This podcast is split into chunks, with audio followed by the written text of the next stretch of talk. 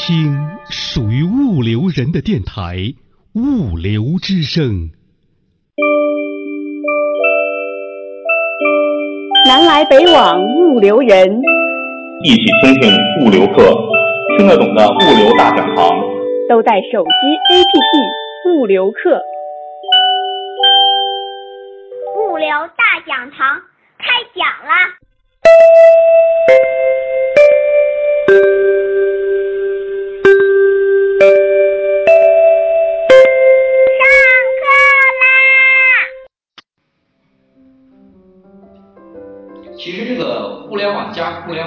这个事情真的是已经是非常热度高的一个词，但是的确呢缺乏一些系统性的思考。你比方说我们基本上这这几个词，我相信大家都能耳熟能详。基本上你在各种各样的环境下，媒体都能够得到这什么叫互联网思维，追求极致，对吧？简约思维、迭代思维等等，还有什么？唯快不破，有很多的，但是这些话听起来，我个人认为呢是非常的热闹，但是它真的就有助于我们在互联网这个时代把握到互联网的脉搏。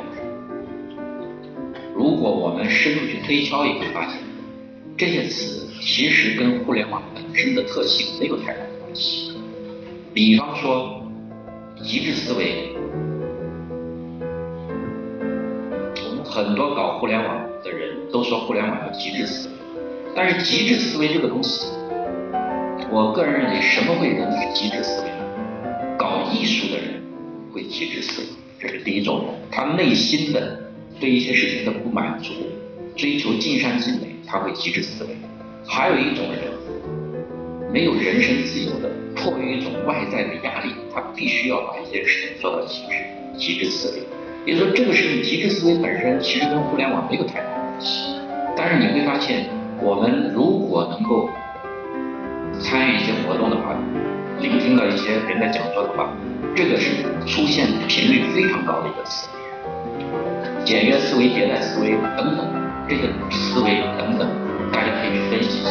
我个人认为呢，跟互联网没有太大的关系。那怎么来理解互联网呢？我觉得有五个词。大家要好好的把握一下，就是洞悉互联网的本质啊，有五个词我们要好好把握一下。哪五个词呢？第一个词零，第二个词透明，呃，第二个词是无限，第三个词叫透明，第四个词叫平等，第五个词叫碎片化。先把这五个词摆在这儿，你看一下，你会有一个感觉：零、无限、透明，说了是什么？可能跟技术相关；平等和碎片化，可能跟人相关。我来把这个事情跟大家分析一下，大家看有没有道理，看怎么来理解它。首先，我们来看一下零和无限。这个图片上这个人呢，叫孙正义。孙正义呢，是在三十年以前。三十年以前啊，当时他可能还不到三十岁。孙正义是一九五七年，是阿里巴巴的最大的投资人，也是雅虎的投资人，应该是这个地球上对互联网认识最深刻的一个人。他在三十年前的时候，他就敏锐的看到，说未来的互联网的时代是零和无限，零和无限是未来互联网时代最本质的特征。如果谁能够把这个事情理解的很透彻，那么他就有可能在未来的竞争中取得胜利，这是孙正义的看法。正因为他有这种判断，所以他在大家都看不清楚的时候，他去投投资了雅虎，投资了阿里巴巴。现在他是全世界最富有的人之一，这是孙正义。零和无限，我们再把它看一下，大家想想有没有道理？我们不得不承认，这个人里头的确有那么一些人，他能够看到未来。而且他能够用极其简单的话描述出未来的特征，不需要太多的废话。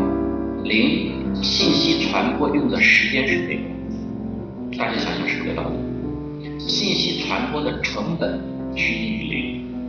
无限信息可以传播到无限的时间和空间里去，影响到无限大的地方去。大家想想是不是道理？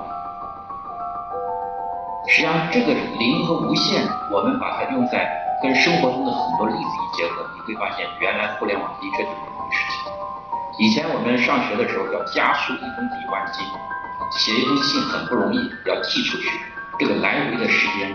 现在呢，还有人写信，没有人，因为不需要的。我你一个信，电子邮件一点击，唰一下出去，我想发给很多人，马上就可以收到。这种效应在用以前的思维来想是没有办法做到的，但是在互联网这个已经不是问题，这是它的零和无限。你把零和无限的概念理解清楚我们也就能够去理解到为什么在双十一的时候，阿里巴巴一天可以干到九百多亿。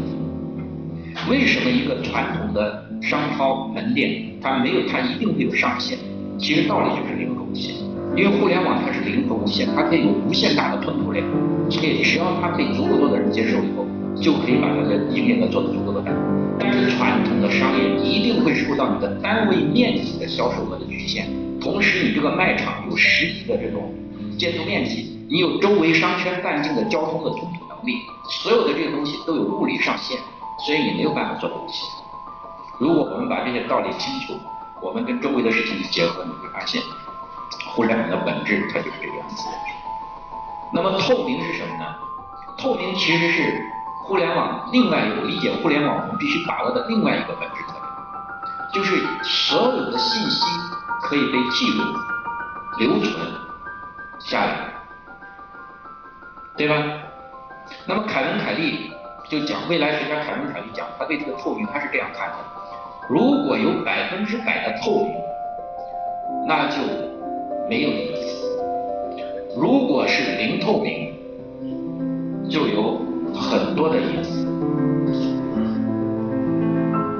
那么百分百的透明呢，意味着可以实现个性化，而零透明意味着一点都个性化。真要实现个性化，唯一的途径就是愿意把自己的信息事无巨细的展现出来。所以。大家要有这个心理准备啊！未来的社会，我们所有人的信息都会被透明起来。至于你愿意和不愿意，至于你是主动和被动，都会被透明起来。因为这个是整个社会往前推动的一个基本的运行规则，就会这个样子。加上这种无处不在的摄像头，无处不在的电子化的支付手段、电子化的信息采集手段，你人在任何一个环境里的行动，其实背后都有数据把你记录下来。这些数据积累下来以后，其实就把一个人的信息完全的透明起来，对吧？当这个信息完全透明起来以后，我们社会才有可能走向一个更好的发展的方向去。所以他讲的，凯文·凯利讲的这个话，刚开始我不太理解。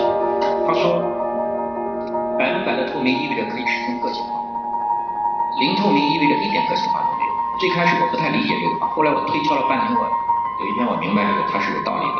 比方说这个个性化，如果我们做衣服。你想得到个性化的衣服，你一定要把你自己的信息透明给谁？透明给裁缝，透明给第三方的，否则你不可能得到个性化的衣服。反过来，你不想得到一个个性化的服务，你去买成衣的话，那你自己不需要把信息透明出来，对吧？这是透明。第三个呃，第四个词是平等。平等是什么意思呢？这个是每个人都渴望平等，但是恰恰在互联网的这个时代。互联网这个技术给了每个人实现平等的这种机会和条件，每个人都想得到自由表达，但在传统的环境里头，没有互联网这种工具的时候，你是没有办法做到这一点。你总是在社会和工作环境中被权威所压制，但是在互联网上，也许你会发现是平等的。我大不了我不用我的实名，我也可以发表我的意见，这是它带来的不太一样的一点。最后一个理解互联网的一个特征的话，我们要把握碎片化。碎片化是什么意思呢？我个人认为啊，我推敲了很长时间，碎片化这个事情跟人自己本身的生理结构有关系。人的生理结构是什么？就是人的大脑的工作机理是停下来、停不下来的。你仔细想想是这个道理。一天八万六千四百，只要你不处在深度睡眠状态，基本上你的脑袋一定在动。我说的有没有道理？你一定在想问题，或者一定要找个事情让自己的手或者要用起来，这是人的特征决定。所以在这种情况下，你会发现，移动互联网带来的一个问题是对人的碎片时间的占用是掠夺性的。所以大家去看一下这个现象，在地铁上几乎所有的人都在蹲盯着低着头看手机，在家里头可能电视在开着，但是很多人在拿手机，对，吃饭的时候在拿手机，这就是实际上本质上是人自己的头脑，它一刻也停不下来，这个使得碎片时间已经非常非常重要的一个东西。那么对移动互联网时代，这是带来人类第一次具有了掌控自己碎片时间和空间的能力。这个话可能大家听起来有点不太理解。那我现在问大家一个问题：大家觉得优步和滴滴等等这些事情究竟解决了什么问题？它为什么能够成功？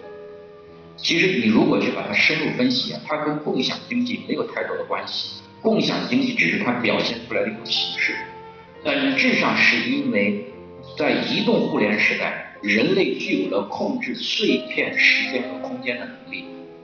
是因为这个碎片的时间和空间在以前人是无能为力的，那就我打打牌、打打麻将，对吧？我我这一刻时间我挺能干的，这就流失掉了。但是在移动互联网时代，你会发现它是个很有意思的一个特性。我的碎片的时间和空间，我可以通过移动互联发出去的这个信息，司机的这一刻的这种车的这种资源信息，在这个可以碎片时间可以发出去，这两个信息碎片在碰在一起的时候，就一个交流产生。那是因为人类有了移动互联网这种手段。结合上碎片的控制，我们才有可能做到优步。所以它本质上是这个因素导致的，不是说最后所表现出来的是一种共享经济。我想大家如果把这几个因素能够经常的在头脑里想一想，再跟周围的一些结合，就可以来解释我们所迷惑的一些现象。这是我们经营企业的人要比普通人可能要多思考一点。对上面五个问题的。五个词的深入思考呢，有助于我们来理解互联网的本质特征。那你对互联网的本质特征理解越深刻，越有助于在具体的经营实践中找到适合自己的方法。否则的话，你可能只能去跟在别人的后面，听别人的一些热闹。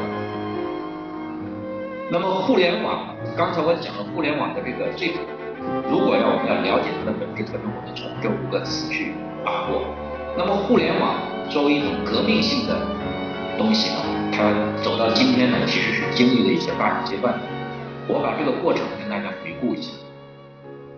那么我个人认为呢，有三个时间点在互联网的发展过程中呢非常重要。第一个时间点是在发生在一九八九年，第二个时间点是一九九四年，第三个时间点是二零一五年。一九八九年它的重要性是什么呢？就是 HTTP 协议这个颁布出来，这个使得互联网。因为这个协议呢，它使得可以让互联网这个工具让普通人可以用到，而不是以前成为一种高深的科学工作者的一种工具。这是一九八九年是个点，一九九四年呢是一个点。这个时点是有一件什么重要的事情呢？一九九四年呢是杨致远的雅虎创立，是互联网第一个上市的公司。应该是第一个呃上市的公司，引起全世界震动的一。在这以前，所有的公司呢都要经过漫长的时间才能积累到自己的估值到几百亿美金。但是雅虎上市，迅速的股价就翻起来了，真的就给预示着人类的互联网时代的到来。这是雅虎和网景。第三个时间节点是二零一五年，二零一五年的节点，这个意义在什么地方？在李克强总理明确的提出了互联网加。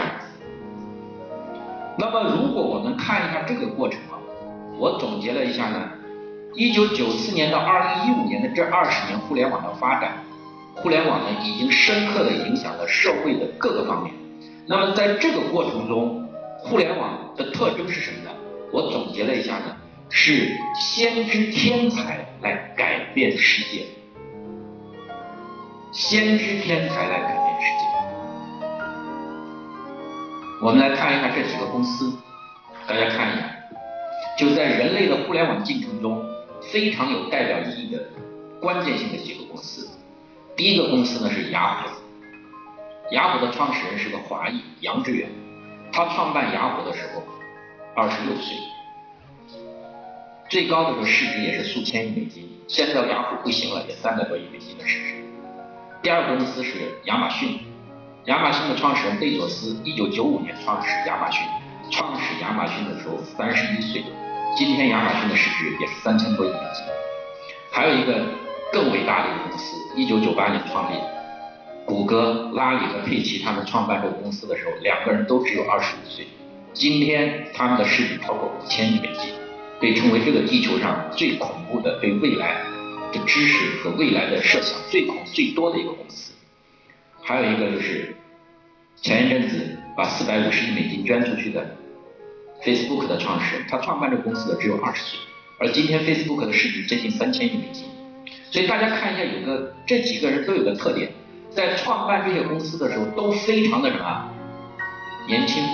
那年轻意味着他对传统的这套经济运行的这套东西，他实际上是不太了解。他实际上他的成功建立在他对未来的一种判断。所以，我有个结论：如果说一九九四年到二零一五年这个二十年互联网的发展是天才少年。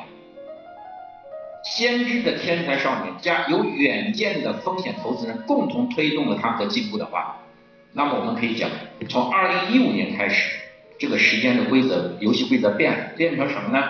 互联网的发展进入了一个全新的历史阶段，这个历史阶段就是互联网加，而互联网加呢是什么呢？就产业互联网。那么在产业互联网阶段或者说互联网加阶段，它的游戏规则就变了。它不再是由这种天才少年的推动，因为它有一个产业的基础。如果对产业不了解，你加什么呢？是加不上去的。所以，互联网加这个阶段的特点是什么呢？我总结了一下，大家看一下有什么道理。第一个来讲是从个人应用转向到组织和产业的应用。第二个来讲和产业深度融合，第三个垂直细分，第四个以特定产业为基础，融入互联网的。特性，来提高了它的质量和效率。我们来看一看产业，它这个我这个四个判断有没有道理？从个人应用转向产业，我们回顾一下，到现在为止，无论是刚才我讲的这几个公司，还是我们中国的 BAT 的公司，它基本上服务的都是 C 端的用户，面对的是个人用户。但是在互联网加时代，你会发现已经不再是服务的普通个人用户，开始服务组织用户。第二个来讲，它和产业去深度的融合，对吧？我们会可可以看到，谷歌也罢，Facebook 也罢，它其实就它自己本身跟具体的产业的结合，其实是没有太结合的。它是开辟了一种全新的人类的一种，在这以前没有。我们交友是邻里之间守望相助，这就可以了。但在互联网时代，通过互联网的途径，把这个交友的范围扩大到无限，这都解决的是普通人的一种生活，它没有跟产业来结合起来。那么在互联网加呢，它是跟产业深度去融合。第三个特点是垂直细分，垂直细分就是跟产产业结合的会很深，而且会很细分。也就是说，在互联网加的时代，不可能再出现像。第一个阶段发展互联网的时候，出现这种垄断性这么强的公司，搞一个微信出来，几亿人来用，希望这种应用的可能性在互联网加时代就没有了。它一定是跟具体的产业结合进行垂直细分，而且它这个一定程度上啊，是为了解决产业的效率和质量，这是它的出发点。那么一定程度上，我们传统的互联网加传统的互联网时代在解决什么问题？我概括了一下，其实就是玩物丧志。传统的互联网在解决这几个问题，让人的个人的交易、个人的很多围绕这个来，对吧？所以在这个阶段呢，我个人认为呢，行业经验比所谓的互联网思维更为关键。如果没有足够的行业经验，你贸然去做这种互联网加的应用，或者说用。互联网以前的成功的方法套到产业互联网里面来做，我觉得可能要付出比较大的代价。事实上，我这个判断在今年、去年在今年年底已经开始应验。去年大量的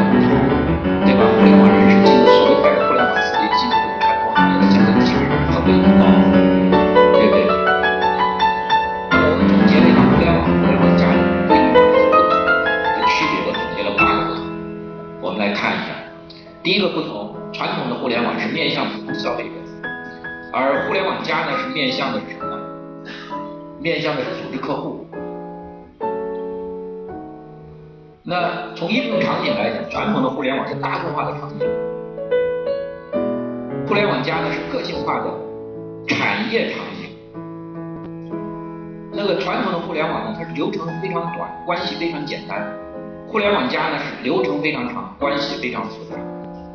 传统的互联网用户门槛很低，互联网加用户门槛很高，对吧？大家想想是不是这样子的？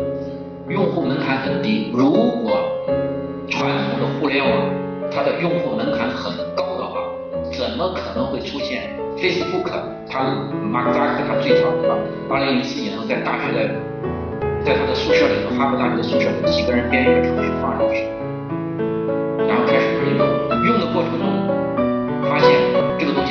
大家在交朋友的问题，然后迅速的亮起来，亮起来以后，他才后续才跟进。对吧？它起初的门槛是比较低的，前提是你真的看到了未来。如果它的门槛很高的话，它就不可能是谷歌和佩奇啊，那个阿里佩奇两个人能把谷歌的最开始的这个搜索的东西搞出来，对吧？所以它的门槛是比较低。当然，它最后因为它的互联网的特性，把用户量大了，搞高了以后，你后面的人即便知道这个事情可以做，这时候你面临的壁垒不是技术壁垒，不是商业模式壁垒，而是用户获取用户的壁垒。这是另一个概念，所以它的门槛比较低。但是产业互联网是不一样的，一开始的用户门槛就会很高。另外，这个传统的互联网是以连接大众为基础，而产业互联网是以连接特定的产业要素为基础。那么，传统的互联网它的特点是一旦模式走通，就会病毒式的扩散。而产业互联网是什么？扩散起来会非常缓慢。但是它也有个好处，就是它的扩散起来慢，它一旦建立一种连接的关系，会长期的比较稳定。但是传统的互联网，如果出现新的技术出来的话，它的用户的流失是一夜之间就流失掉。那么也就是说，传统的互联网粘性比较低，而产业互联网粘性比较强，替换的成本会比较高。还有，我个人认为有特别不一样的点，传统互联网你会听到传统互联网领域的人士。在谈到互联网的时候，都会反复的谈到什么？你一定要找痛点，抓痛点，抓住痛点就能怎么怎么样。但是你把这种思维用在产业互联网上就不灵了，因为在产业互联网，痛点基本无效，它是什么？系统效能的提升，不是说你抓一半个痛点能解决产业的问题。这是我对传统的互联网、互联网加的一个思考，我认为它有八个不同。如果我们把这八个不同深入去思考一下，我们来观察一下我们热热非常热闹的这两年的各种各样的跟各种脱欧跟那个具体产业进行结合的最后实践的例子，你会发现基本上都是一地鸡毛。原因在什么地方？我个人认为就是用了传统互联网的思维方法放到了产业里，这两个领域。有巨大的差异。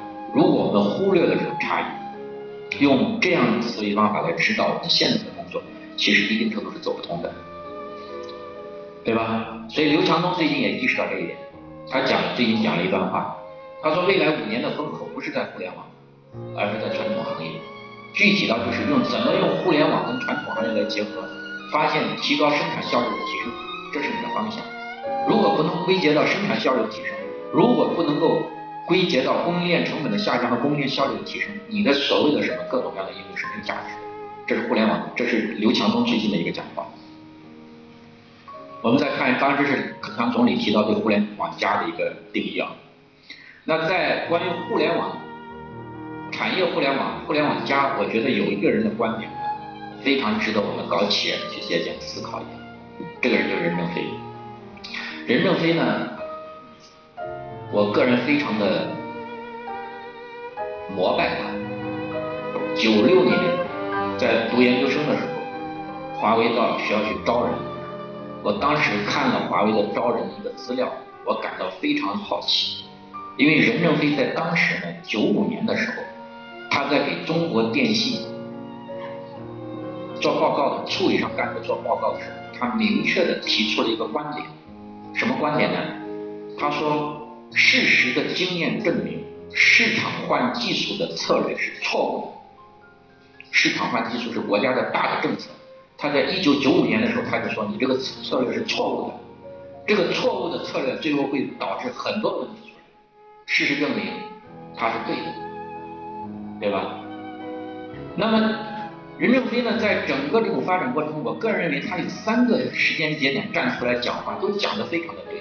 一个是九五年那个节点，他讲市场换策换呃技术的策略是错的，当然没有人听他的，对吧？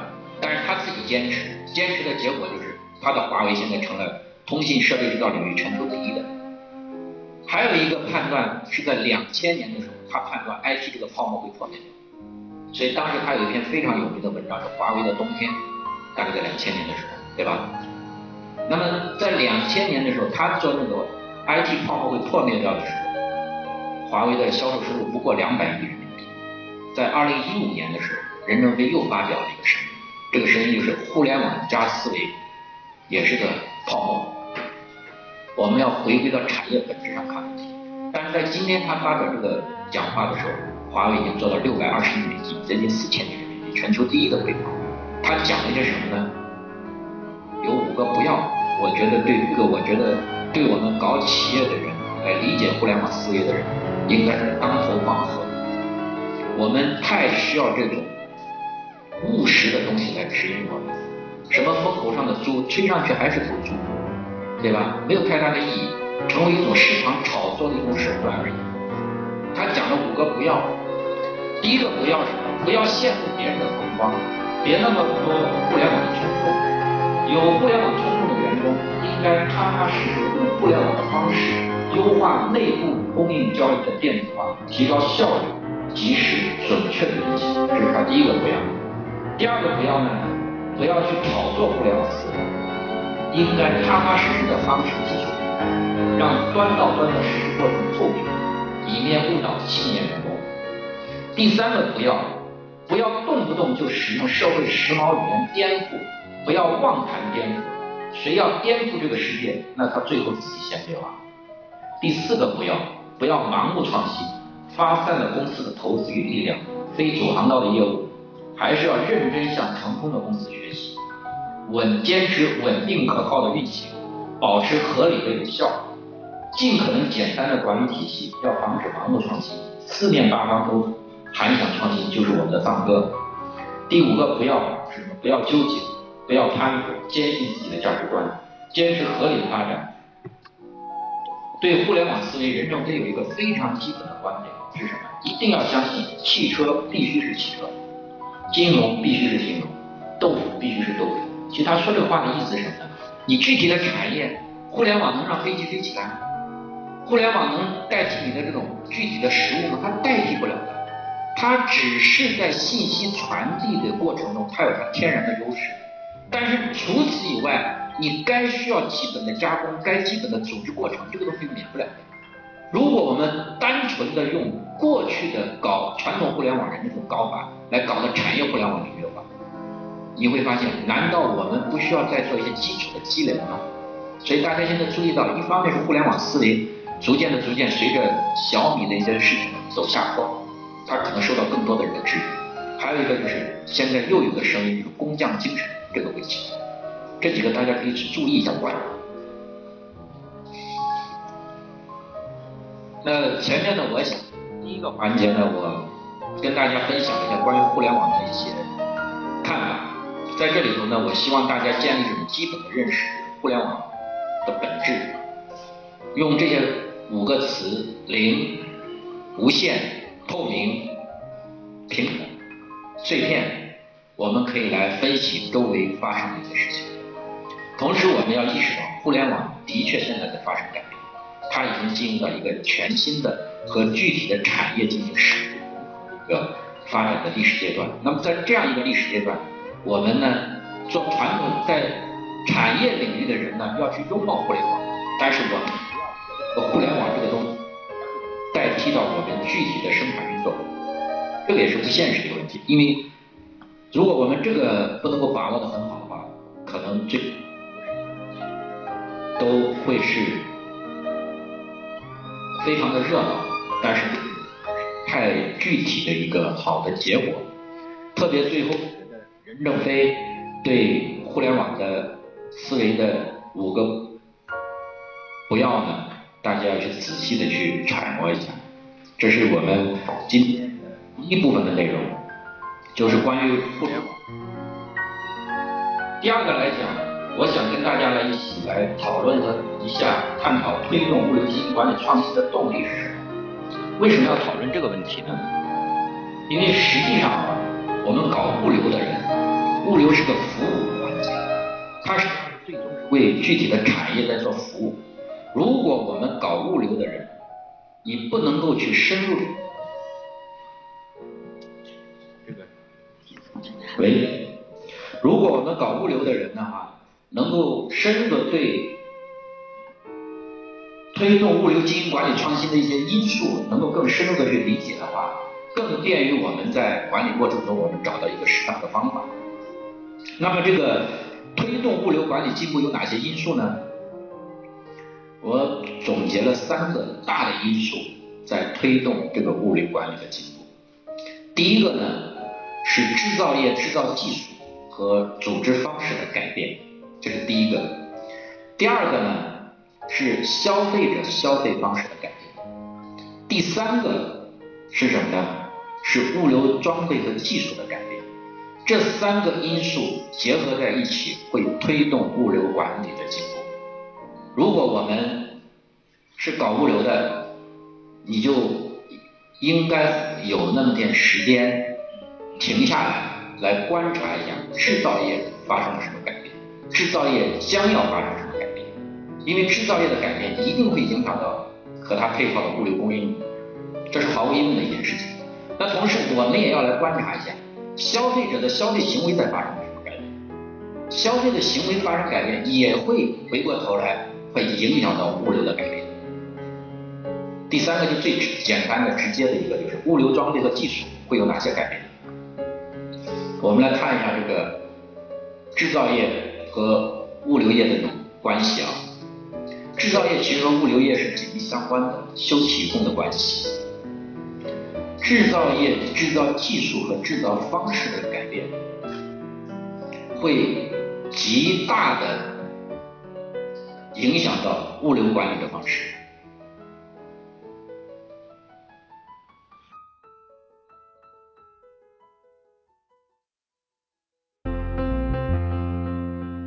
倾听物流人自己的网络电台物流之声，您可以下载手机 APP 喜马拉雅或荔枝 FM，搜索电台物流之声，下载您喜欢的专辑，想听就听。还可以语音回复微信公众号物流文化，或将自己的声音文件或文字稿件发送至电子邮箱 cctv 五六 com at 幺二六点 com，审验通过的投稿就可以在物流之声发布了。物流之声，感谢您的收听，再见。